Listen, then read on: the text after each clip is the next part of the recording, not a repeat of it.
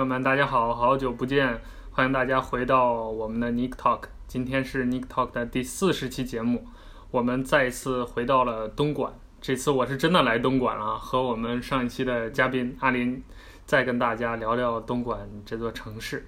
先跟大家打个招呼吧，阿林。嗨，大家好，呃，又见面了。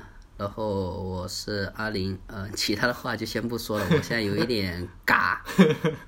嗯、呃，是这样，就是，呃，先闲聊几句啊。嗯、这个 Nick Talk 呢，之前一直定位的是聊科技和人文，但就从我们近几期吧，聊了很多，就从五四那期开始，我们聊了六四，聊了科学上网，聊了东莞，还聊了很多社会的热点事件。呃，我就有一个思考，我觉得就是我们这个节目。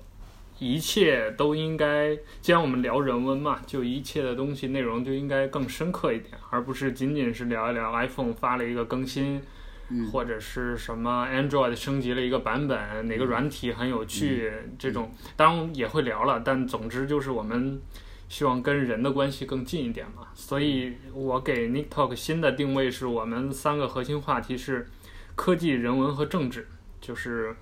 科技和人文其实是我们整个社会的 base 嘛，嗯、就是基础，就是所有的一切都是以科技的，就整个社会的发展其实是科技在驱动就是科技给了你一个基础，决定了你能做哪些事，对，然后在这个基础上有了人文，就是人们在这个科技的基础上去做一些东西，嗯、然后就有了政治 politics，嗯，嗯，所以今天我们又回到东莞，其实也是这个原因，就是我们、嗯、呃上期节目结束之后，我跟阿林也。就是间货的聊了很多关于东莞的东西。嗯、我们上期一直在强调一个观点，嗯、就是东莞它本质上是一个工业城市，嗯、不是一个呃色情业为主的城市。就或者说色情业只是它的一个工业城市延伸、呃，对衍生出来的一个现象。就它本质是因为它的工业化有大量的劳动密集的人口，对才才一个社会化的问题。对对对，诞生了很多社会现象。所以，呃，还是上一期。的老话就是，我们希望通过东莞这个城市，能反映出中国这种工业城市，或者是甚至经济发展的某些变化、某些现象。嗯。嗯。嗯，其实啊，上一期节目因为涉及时事评论，已经有几个平台把我们的节目给封掉了。嗯，但是没关系，Nick Talk 未来还会经历很多，之前已经经历了很多这样的事情，未来还会经历很多这样的事情。啊，对，所以我们今天继续放开了聊东莞。真正的 talk 是经得起惨淡的，惨淡的人生考验。OK，那我们现在就聊聊东莞嘛，这座城市。嗯、我刚刚从虎门火车站下车，嗯、虎门是高铁站嘛，啊，一路走来就看到周围。就两侧完全就是，对，就是一个工业城市的样子，对对，两边全部都是工厂，没有什么说的，就都是工厂，所以就很明显，东莞是一个被呃工厂包围、被对。就工厂占领的一个城市。我之前来过东莞一次，上次去的是松山湖嘛，嗯，参加那个活动。松山湖那边是一个那边算是什么高新区吗？对对，像呃像现在的华为以及。东莞市政府所扶持的一些新兴的产业都在那边。嗯，对。哎，说到华为，我们就从这儿开始吧，聊几句。嗯，就这儿有一个背景，就是之前华为的主要的产线，包括工人都是在深圳的。对。嗯，然后去年还是今年，二零一七年还是二零一六年，深圳有一个很重大的一个城市变化，就是华为搬走了，搬到了东莞。啊，这个在深圳当地还是挺轰动。现在还对华为对还还留了一些厂房，我还去过一次。龙岗啊，对龙龙华那边好像是，应该是准确的。龙岗好像应该是龙啊，龙岗那边的搬。龙岗的华也是龙岗管制，是吗？对。那龙华不是个区吗？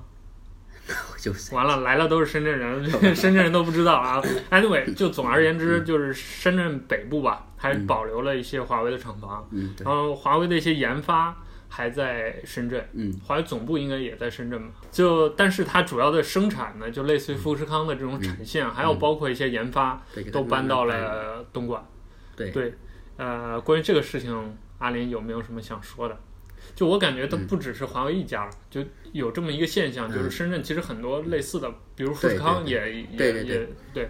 因为现在就我感觉的话呢，它现在所面临的一个问题呢，就是从零八年以后开始，一些像深圳的厂房，就是可能广州还没那么明显，就深圳那边厂房呢，就像华为和富士康这一类的科技型企业，都开始慢慢迁到内地。嗯，呃，然后的话呢，就是说。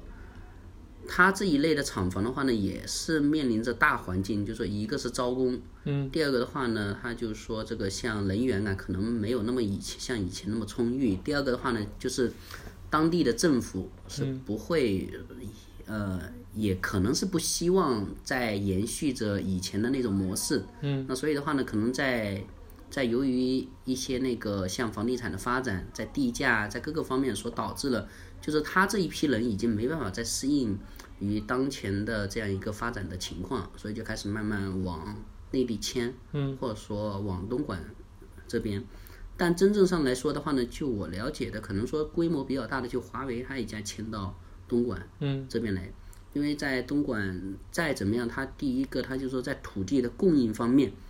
是非常的充足的，嗯，至少我听说给了很多地嘛，给了很多好政策。对对对，嗯，他至少在在那一片地是基本上都是因华为而设置的。那所以的话呢，就是说在有了这么一个大前提，然后再加上东莞它这种的优势还没有完全所失去的时候，还是有一些基础来供华为这样企业去去发展。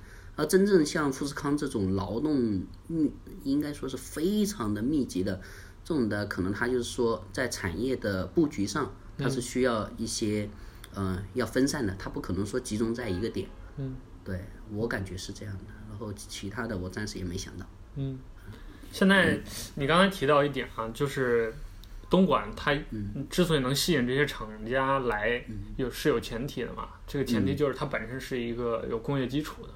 对，那跟大家就简单的聊一下吧。就你所了解的东莞，嗯，它主要有哪些产业？包括它大概的一个发展情况是怎样的？呃，我这样说吧，就是说我们这一些那个像我们日常所接触的这些轻工业的，嗯，就除了像重工以外，就我们的像日用品啊，嗯，我就包括我们的家具。嗯，啊，还有我们的一些金属所制造的一些家具的用品，像杯子啊，嗯，呃，还有一些那个像怎么说，像纸巾，嗯、就说对，所有说我们全部能够去接触的，东莞都会涉及。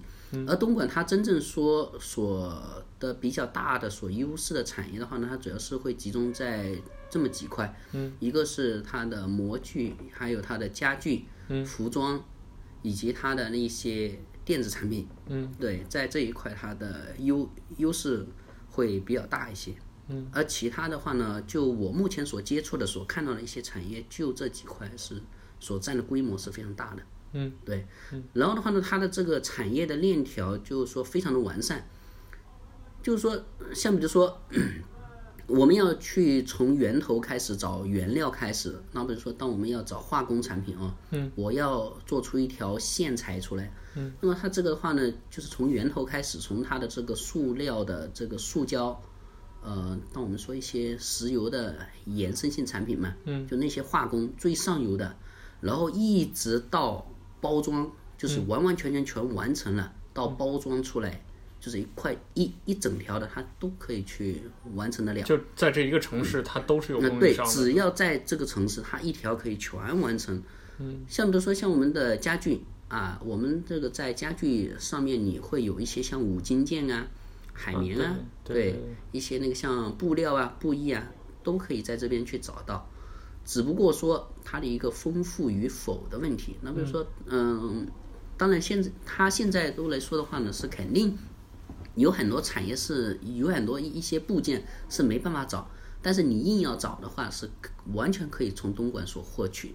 就算东莞它获取不了，它那个在珠三角一一样会有其他的厂家能够去完成这样一项的工作和这样一些那个在制造上的问题，是完完全全是没问题的。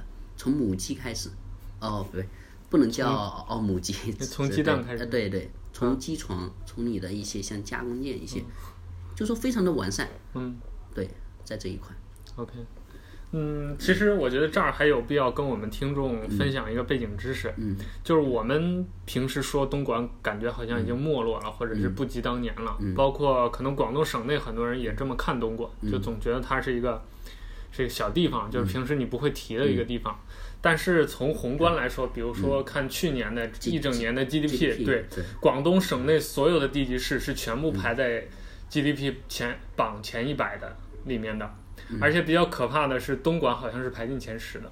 对，东莞和佛山、顺德，他们几个都算是在地级市，就除广州和深圳一样，对，就他们几个是比较厉害的。对，像佛山，哦，是哎是顺德还佛山，现在是广佛是怎么给合并来怎么样？啊，对，对，就是说他们那个的话呢，可真的可以说得上是一个闷声发大财的，对，跟的一个事事迹吧，嗯、对。而他们的话，佛山现在主要他做什么呀？顺德和佛山，他现在好像是做家具为主，哦、所以也类似于东莞。中国家具半广东，广东家具半东莞，嗯、然后还有一半的话呢，就在佛山和顺德。哦、然后的话呢，他们那边做那个化工品的很很多。嗯，对，做化工这一块还蛮厉害的。所以整个广东地区这些城市主要就靠轻工业的。嗯，应该可以这么说吧，因为他们在最早的时候就是靠电子产品和服饰产业这两个来起家的，嗯、我记得是这样子。OK，嗯，刚才节目开头我们好像忘了说，我们今天的安排、嗯、是这样，就是现在我们在阿林的家里面，我们这个目前我们是展览中心附近，在虎门、嗯、对吧？哎，我们现在是后街了，后街。呃，然后我们一会儿会，我们今天这期节目也会有特别的环节，一会儿我们会一路，呃，对，我们一一路沿东莞走一走，看一下工厂的情况。到时候我们会在外景也会有一些，对，对，也会比如看到一些什么东西，我们就会采集一些素材，拍照啊、聊天啊等等，交换一下观点。呃，那阿林先跟大家介绍一下吧。就我们当前这个展览中心附近，在东莞处于一个什么样的位置？包括有哪些展呀？包括周围的工业的情况是怎么样的？呃，这个展览中心的话呢，它主要是在后街镇这里。然后后街的产业主要是家具、鞋和酒店。但是实际上的话呢，现在鞋已经占的比例是非常低了，主要是以家具为为主。嗯。然后呢，就是它的一个像展览中心，它这一块的话呢，主要是平时展一些汽汽汽车展，嗯，主要它设置的就是以家具展，应该说是最大的展会的规模是家具展，然后还有一些其他的一些那个像制造业那个行业的展览也会有，但是规模都都都都比较小吧，应该是这样的，嗯、对，主要是以家具展为主。然后每年会有两季，其实他平时的展览也不是特别的丰富。嗯，对，就这样。嗯，啊，然后你刚才有给我们指的那个，嗯、呃，有一一大排小的那个小作坊，嗯、他们主要是做什么？呃，那张图我已经发在 Niptalk 的 Telegram Channel 里面，嗯、我们听众可以去看。他是那个，他这张图的话呢，其实。东莞的高层建筑，就是说城镇以来是非常少的。他们之前都厂房，那你想一下，这厂房你能够垒多高？有五六层都非常高了。对。那所以那所以的话呢，就是说它这些都是一些像住宅区，就工人平时他有些没有住在厂里面的，就是自己出来租房。嗯。然后的话呢，就是它这些嗯。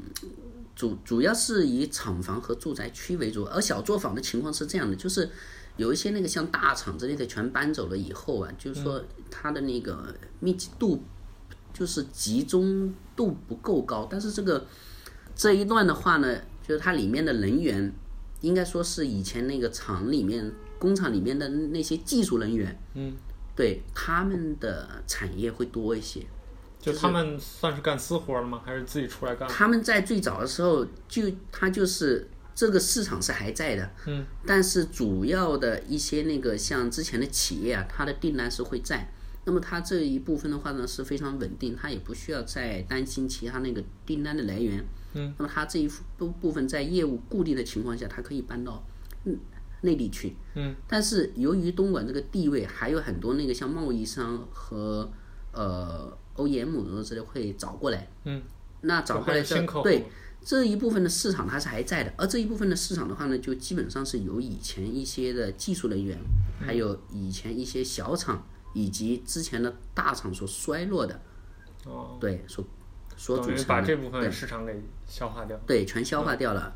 而真正上来说的话呢，这一部分的市场，因为现在大家那个创业的成本啊，已经没有像以前那么高了。嗯，对。他现在有很多人创业，说到一个很根本性的问题，他就是靠信息来创业。嗯。你真正上什么靠制造啊，靠自己的工厂啊，他自己在组建一个制造业的团队和他这样一个规模出来，这是非常少的。嗯。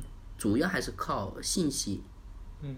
来，就从劳动密集渐渐转向技术密集嘛。对，而真正上的工厂，呃，据我所知，就反正是在东莞它这一带，你可能到阿里巴巴上去找中国的供应商，可能十家当中能找出五家是工厂型的，都是非常的不错了。而绝大多数是他们是以贸易的形式，以及嗯，利用一个打信息差，嗯，这样的信息不对称，对对对，来赚钱，嗯。嗯呃，我有一个好奇啊，嗯，就是之前其实我也挺关注的，就是我们经常说东莞它没有这种特别高技术的团队和企业。嗯、你比如说深圳有，说起来有腾讯，嗯，有华为，嗯，啊、呃，有什么？有迅雷，有金蝶，对。吧？对北京、上海那就更不用说了，嗯。嗯、大的互联网公司，嗯，比如杭州有阿里，有网易，啊、嗯，都会有这样的，嗯。啊，提起来是比较代表当前这个整个至少中国的吧，嗯、甚至是全球互联网发展比较前沿的一些企业，嗯，而且是呃典型的互联网企业，应该说，嗯、东莞有没有这样的团队？东莞能拿得出手的互联网企业，可能据我所知，因为我今年换了四份工作嘛，嗯，就一个是团贷网，就可能就他一家能拿得出手。团贷网，对，啊，他还是 P4P 的，他是和人人贷和。啊，团贷网是东莞的，对，我也是第一次知道。对，就他们，就他们这两家，就他们这一家能，能完完全全能能拿得出手。嗯。而至于说像刚才像尼克他提到的一个像高新技术这一块的话呢，我这一点我本来是想用那个用用很长的篇幅来说。嗯。原因是为什么呢？因为现在那个像东莞，如果说要转型，包括像中国的工厂一些要要转型，必须会面临到很多的问题。东莞其实。不差能够造出优秀产品的能力，嗯，它差是差在中国人的一些思维方式，嗯，以及老一辈的人掌握的这些资源以及他们的思维是有问题的。能不能具体展开讲？就，是我们先看一下现在一些那个像工厂的情况啊，嗯，现在那个像工厂的情况的话呢，我们现在会一般是分为它的人员、机器、产量和年营业额，嗯，我们现在看它的那个。一个厂房的面积，现在的厂房面积能够达到一两万个平方的，都是算大的了。嗯，对。而这样的厂的话呢，也不多，有但很少。就算它占了这么大面积的，里面的产能其实往往是也是它利用的部分是没有全面的，可能就、嗯、就不饱和嘛。一点点，对，不饱和。第二个的话呢，是它的人员。现在人员的话呢。一般能够达到五六百人或上千人都算很大了，现在基本上都几十个人，这样的厂特别特别多。嗯，对，就大概能够有两三百人啊，这样厂或几千人的厂可能屈指可数吧，全东莞。对。然后的话呢，就它的机器，现在在机器它这一块的话呢，就说，嗯，东莞在松山湖那边有。有一家专门做机械臂的，就他们说什么搞高新产业什么的。但是据我所看到的工厂的话呢，这一部分的机器他们的水平还停留在十年前这样子，在现在有很多那个像更新的，可能他们也没去买。然后就是他的人员，他的一个人员的结构的话呢，嗯，他的整体的年龄是在。二十应该说是十八到四十这样的人会特别多，就工人是。对，而二十五到三十五这样的人也很多，但是比较少，主要还是四十岁到五到五十岁的也有一些，但占比会比较少一点。嗯，然后这一部分的人员的他那个嗯的构成是这样的，男性与女性之间的比例基本上是持平。就是就我所观察到的，然后他们的一些学历的情况的话呢，基本上可以说是没什么学历。嗯，而里面的一部分技术人员的话呢，所占比的话呢，就大概是百分之十这样子，可能还更少。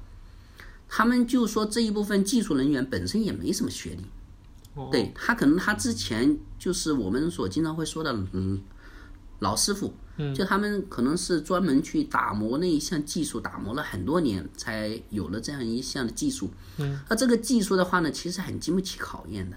你如果说你真正靠他的手艺重复的去重复一些某一部分的技能，其实这个谁基本上谁都可以做，嗯，只是说你有没有那样有效的管理的手段，对。那么这个从人员上的话呢，就决定了一个制造业的情况。我们可以看一下，就是说，嗯。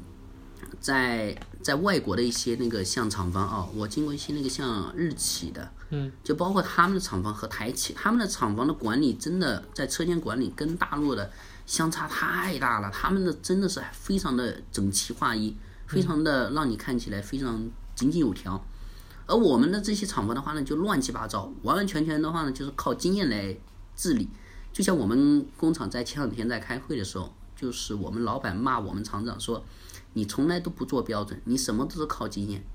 你今天所制造出来是合格，你明天所制造出来的又不合格。嗯，就是完全就靠经验。你问起他问题来，他说：“哎，不行啊，这个就是凭眼睛看的。”对。然后的话呢，就是在接下来就是一个产量的问题。我们产量，我具体的产量每一个行业我都都不是很清楚，我就以营业额来说吧。嗯，现在来说能够达到过亿的制造业不多。有，但非常非常少，几千万的特别多，对。所以的话呢，过亿的可能占比可能占比百分之三十这样子吧，就是一个工厂能达到一个亿以上的，那当然说平均下来，其实这个数值其实也不多。嗯。那从这样一个营业额的话呢，就可以去得知一个这个产业的它的规模是怎么样的，就是非常可能说是非常少吧。对，而现在因为制造业，嗯的利润它也在不断的在摊薄，做得好的其实它利润也蛮高的，所以这个行业都不一。然后我以上所说的话呢，仅限于我我的观察，至于说有数据上的偏差，这个不负责任的。啊、然后嗯，我们再说一下这个工人，他就是说。一个工人，像刚才我们有提到他们的一些像结构性的问题，然后在他们具体的一个结构又又什么样子的话呢？每一个行业都不一样的，然后根据它的规模上来说的话，可能它的管理人员会占到百分之五这样子吧。嗯。然后他的那个像技术工啊，如果说五六十个人的厂，可能就两三个人，所以它占比也是非常少的。然后像刚才的性别的比例和普工之类的都说了。那么他这一部分人所展现出来的一嗯，所展现出来的一个结果是什么样子呢？就是像像比如说像我们看富士康他们的一些案例，在制造上，他们每造一样产品的时候，都会有一些趋近于很真实的数据来供你下一步这样一个呃的改良，这个产品在制造时候的改良，嗯，每一步都有，他们都是有数据化的。但是东莞这边的工厂的话呢，基本上没有，啊，凭眼睛看，颜色它不对了，哎，你这个就是凭眼睛看，实际上它每一步的步骤它是可以通过数据来改进的。但是中国的老板，由于他在投资的时候可能说，哎，我要改进这样一项，我能够给我带来多少钱来挣，实际上是有的挣的，但是他们不愿意去投，是他们看不到这样一项的改进能够为他带来什么。他觉得是没必要，就当前他肚子还不饿吗？哎，对，还不饿，他活得还可以，嗯啊，他凭经验还可以生存下去，对、嗯、对。所以的话呢，在很多情况下来说的话呢，就是这个在经验性的问题，嗯，就包括那个像浙江啊一系列的呀，他们也一样会产生这样的情况，一样是凭经验。浙江他那边的工厂啊比我们这边产品还差了还更多，嗯，他们是出了名的偷工减料，就是。一上来，他们在在跟我们在采购的时候，一上来他不要谈，你先把价格先降了都再说，我我们再来谈质量之类的。其实这个思维是有问题的，嗯，他们都觉得哦，你谈价格是没问题，这个是没有错，但关键是你节省的这个价格肯定会对成本上会搜刮的。嗯，他肯定会去在成本上做手脚，毫无疑问的嘛。嗯，所以的话呢，就是说，大家现在都会有一个问题，就觉得说它的产品不好，是因为它的价格没出高。实际上，我拿了十块钱给你去买一个平常六块钱能买得到，你的技术依然是提不高，你依然是要从一百个产品当中挑十个出来，而不是说从造一百个产品你就有一百个产品的良率。嗯。然后的话呢，我记得我那个时候在日企，我看到一个非常有有，是对我的影响还蛮大的一个标语，说我们的制造业的合格率一定要达到百分之百。哎，我就奇怪，这怎么可能嘛？对不对？百分之百，你任何的一个像对制造业稍微是有尝试的，做做到百分之百，基本上是不可能的。嗯。但是人家有这样的精神，中国人就没有。所以的话呢。就是中国人的产品，就是所制造出来的绝大多数是靠挑，但是人家所制造出来的，它就是是一个，它就是一个，嗯，所以的话呢，就是中国人在死磕的精神还不够，就小聪明是挺多的，但死磕在这样一个精神上，钻研的精神还远远远是不够的，嗯，然后从这一些的问题的话呢，我们再来反推，就是我们刚刚才所。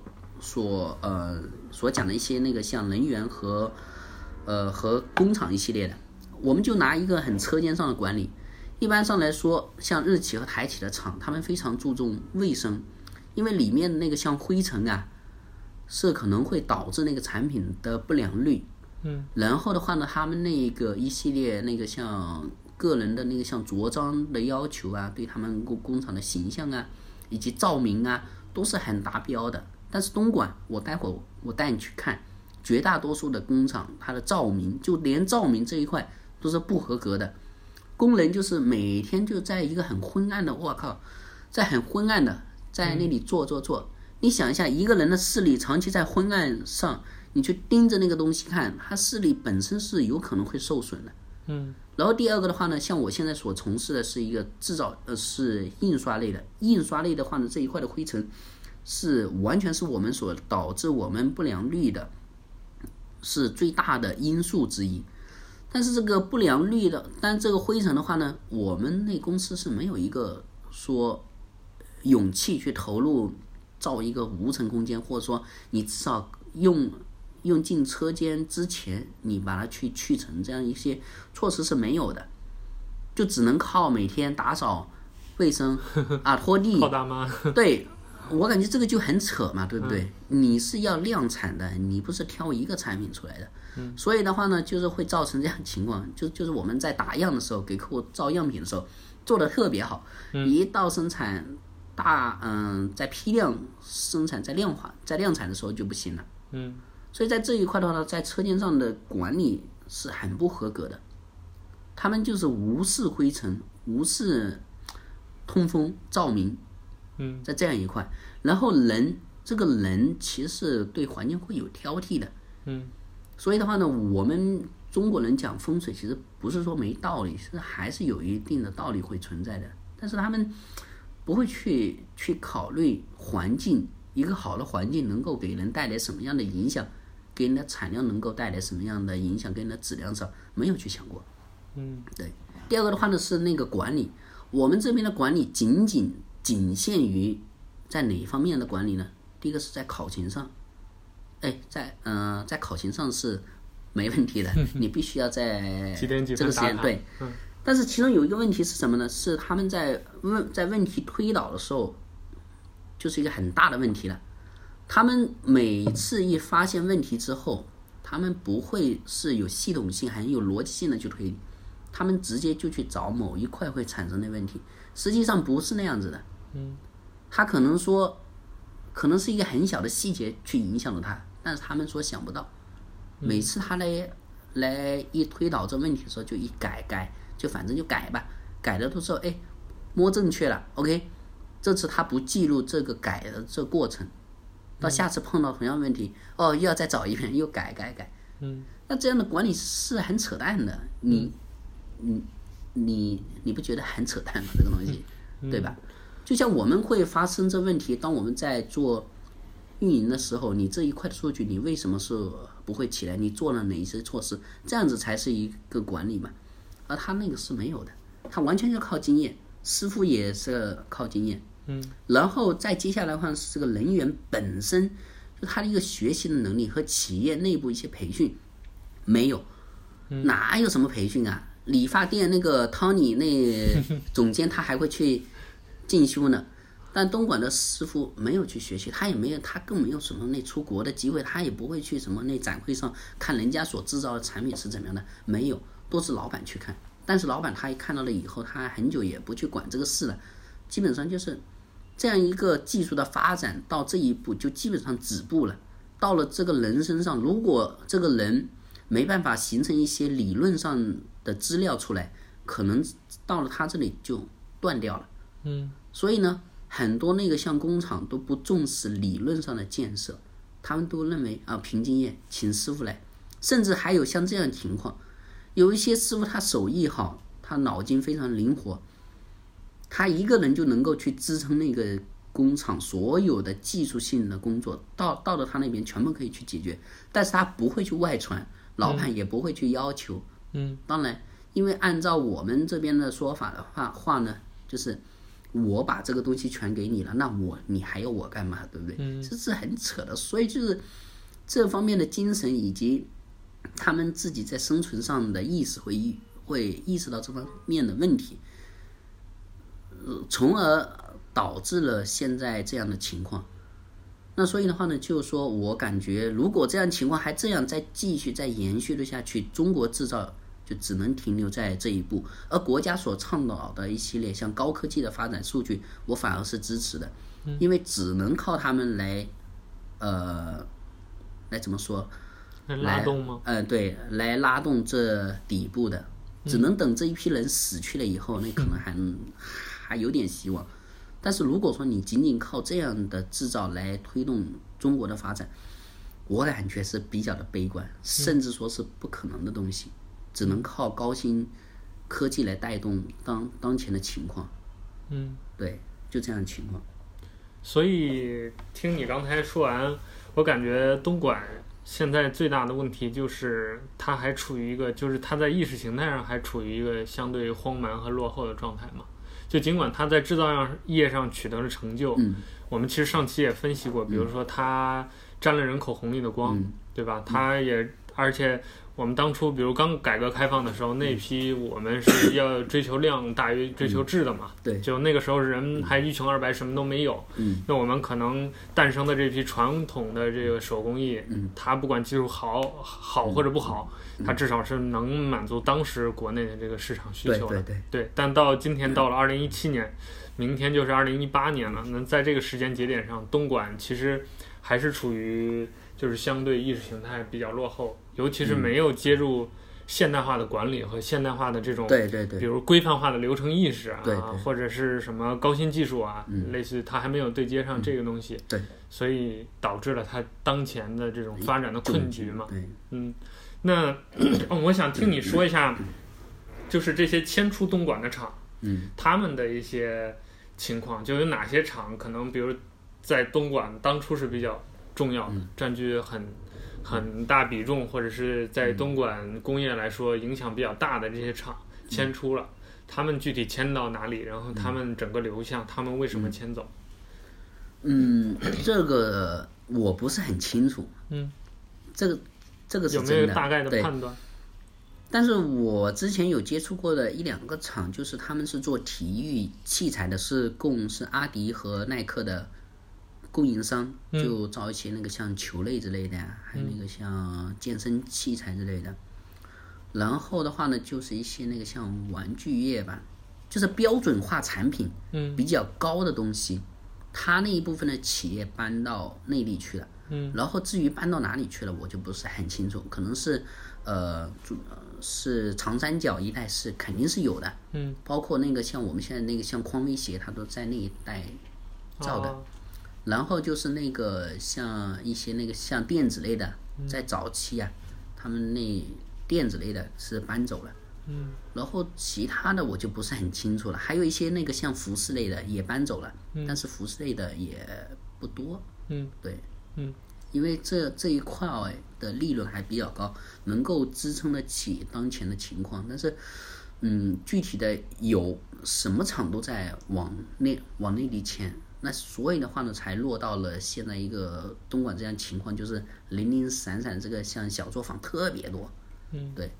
那就是它基本的市场还在，嗯、只是说东莞对这个应对的方式已经越来越零碎碎片化，对不行了。嗯，现在我感觉我个人的感觉是这样子的，虽然说现在所造出的产品能满足你的要求，嗯、至少你能用嘛，对不对？对。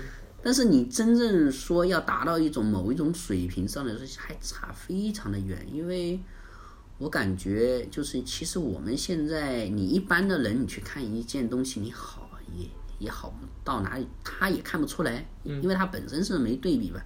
但我们长久在这一个行业待的人就知道，哦，他哪里好，他哪里都不好。对，嗯，就这样一个情况。OK，嗯、呃，那最后再简单的聊一下吧，就是东莞，我们关注人文嘛，嗯、所以我们特别关注东莞的这些工人群体，嗯，能不能跟大家分享一下，就是。这些工人日常的生活状态是怎样的？包括他们上下班呀、啊，包括他们的生活呀、啊、住宿啊、饮食啊，包括他们的业余文化生活呀，包括自己的个人成长，他们的状况是怎样？呃，工人的环境其实，如果说以我们的标准，那肯定是很差了。嗯。但是你对于一个仅仅能满足他的生活，其实也够了。嗯。但就我们来说，有些东西是可以靠人为去改变的，他没有去改变，那我认为这个是不合格的。那么以这样的标准来说的话呢，他们的生活的一些条件是不合格的。嗯，对。具体讲一下他们，像比如说那个像住宿，他们现在所住在厂里面的，就就就在厂房里面有提供吃就吃住的，他这一块。嗯，就是比较差吧，就可能说三四个人一间，嗯、呃，六七个人也也是有，嗯，但但比较少。然后他这一代这一部分人如果到外面去租房的话呢，可能会好一些，但是外面的租房其实也很糟糕的。嗯，如果说嗯，可能你今天是没时间，你要是有时间，我随便那待会儿就我们去逛的时候会经过一些宿舍，我们可以去看一下他们所住宿的一些的条件，其实是很差的。但实际上的话呢，可能以北上广深这一系列的城市上来说，可能也差不多。嗯，对，我我只是想表达一个意思是什么呢？就是有些东西可以靠人为去改变，他没有去改变。嗯，对。然后他们的一些上下班时间的话呢，都是八点钟上班啊，有的是五点半下班，那中间可能会休息一个半小时，这个是非常多的。然后呢，就是他们平时放假的时间是不多，可能就每周有一天了，现在还有一天，但有些厂可能是没假期，因为他订单会很充裕。然后他们平时可能也不去哪里玩，可能就周边去逛一逛吧。嗯，上班就下班，下了班之后就上班。因为这一部分的人，嗯，会在东莞是以及留在了东莞的，据我观察都是有家庭的，并且你真正说单身的已经是非常少了。他们那单身的招两个人进来之后，没两个月又跑了，然后啊有些一两天就跑了，这样子的情况是特别的多，啊，基本上都是有家庭的人在这边。对，嗯，你要说他们的生活或怎么样，其实，那。我们也不挺无聊的嘛，嗯，对不对？嗯，你如果说不聊的话，那我们那干嘛都还要去找那些？但只不过说是双方一个互相的一个活动的范围罢了，以及所接触到的一些呃事物会不同。嗯，但实际上他们他们比之前的生活还是好了很多，至少没有说很多人会挤一个房间啊，状像卫生的状况啊，这些都还好，但就是。可能他们平时也没什么时间去打扫这些像卫生啊什么的，但吃的方面是很差的。我还我在这边工工作十年，就当前这工厂伙食还可以吧，其他的伙其他厂的伙食都非常差，跟猪食一样。对对，具体说说都吃什么？反正肉是有的，嗯、但是就不好吧，就味就味道不好吧。嗯，因为这种大锅菜你，你呃，正所谓第九大菜系是食堂菜嘛。嗯、对对对，对 就这样。嗯，那我还特别关心一个事情，嗯，就是这些工工厂的工人从哪里来？嗯、他们到底是谁？就是他们之前来之前，嗯、他们家庭情况是怎样的？普遍是怎样的？然后是农村还是城市？嗯、包括生活水准，嗯、包括他们为什么要到东莞来做这种工业制造的工人？呃，他们这一部分人肯定是从农村里面来的，是不用说的。这这一部分人的结构的比例是非常大，嗯，都从农村来，就包括你我，不也是从农村来嘛？然后他们这一部分人的话呢，主要是在早期的时候就就是人人带人吧，嗯，就比如说，哎，我看到，嗯、呃，我们是同村的，嗯，然后可能你和他又是亲戚什么的，对，就连带了，嗯，对，就全带过来了。河南那边人特别多，就在这一块，老乡带老乡情况，就他们那一带不是。带一两个人是一一两村的人全带过来了，可能那一个车间都河南人，然后他那一个车间都湖南人，他那个车间就安徽人，这样情况是特别多。嗯，至于说其他情况我也不是很了解，嗯、对，但反正就是老一辈的人，就我们上一代的人来这边的，嗯，是非常对，嗯，这个人口结构，现在你想一下，像我们现在所受教育的水平是有多少嘛？就就是八零到九零这一代所受教育的比例可能都都不多，嗯，就是说，当然九年义务教育是有的，但是你在网上就非常少了。而上一代的人他有什么文，嗯的文化嘛？那可能他就去出卖他的劳力，嗯，对，没有别的。现在还是这种状况吗？嗯、现在也是这样状况。嗯、现在的状况就是可能就是年轻人会非常少，中年人特别多。对，OK，这一块。嗯，那整个我们这个今天谈话的最后，能不能跟大家聊一下，就是你觉得东莞的未来会是怎样的？它会朝哪个方向去发展？嗯，东莞的未来在一部分，在标准品，就是在一块，可能说在制造简单一些的，可能还是有一定市场，可能在短期内也没有别的城市能代替它。的地方，就这种轻工业制造，对它的优势主要是在于它的这个链条实在是太完整了，你任何一环都可以在这边能找得到。这一块不是说一两年能够去建得起来的，必须是经过有十几年或者说几十年这样的一个沉淀。所以在这一块，只要在链条上它不会失去这优势，它就会一直会存在下去。除非说这个它链条的优势已经是没有了。每一个环节都开始往内地迁，或者说往别的地方迁，对，嗯，然后至至于说以后的话呢，可能我觉得，因为东莞这边厂房如果搬走了，它这边地是非常充裕的，如果能发展这一块还是可以的，但是可能也不是很乐观吧，我感觉对。嗯但总体上我还是看好的，还是跟上期一样，总体上是看好的原因就是我刚才说的一个在链条上比较完整，第二个话呢是它的某一部分产品，东莞所制造的质量也确实比其他地方会更好。嗯，对，多年累积下来的对，然后使它还有它的那个在一个地理上的优势也还不错。嗯，对，在这一块的话呢是没办法在短期内所替代的。嗯。